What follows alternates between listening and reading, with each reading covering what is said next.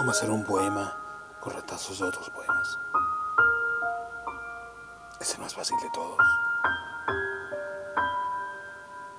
Solo tienes que aprender a hilvanar o a surcir y dejar que los separados se junten, como con el amor, igualito.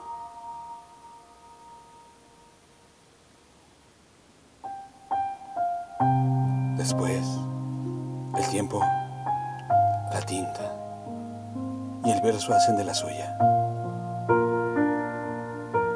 Un poema erguido, montando a caballo, jinete del viento, atraviesa la estepa.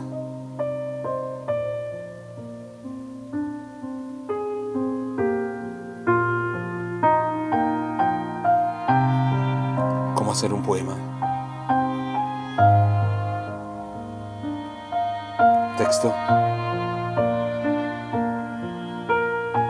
Marcelo González del Río. Voz. André Michel.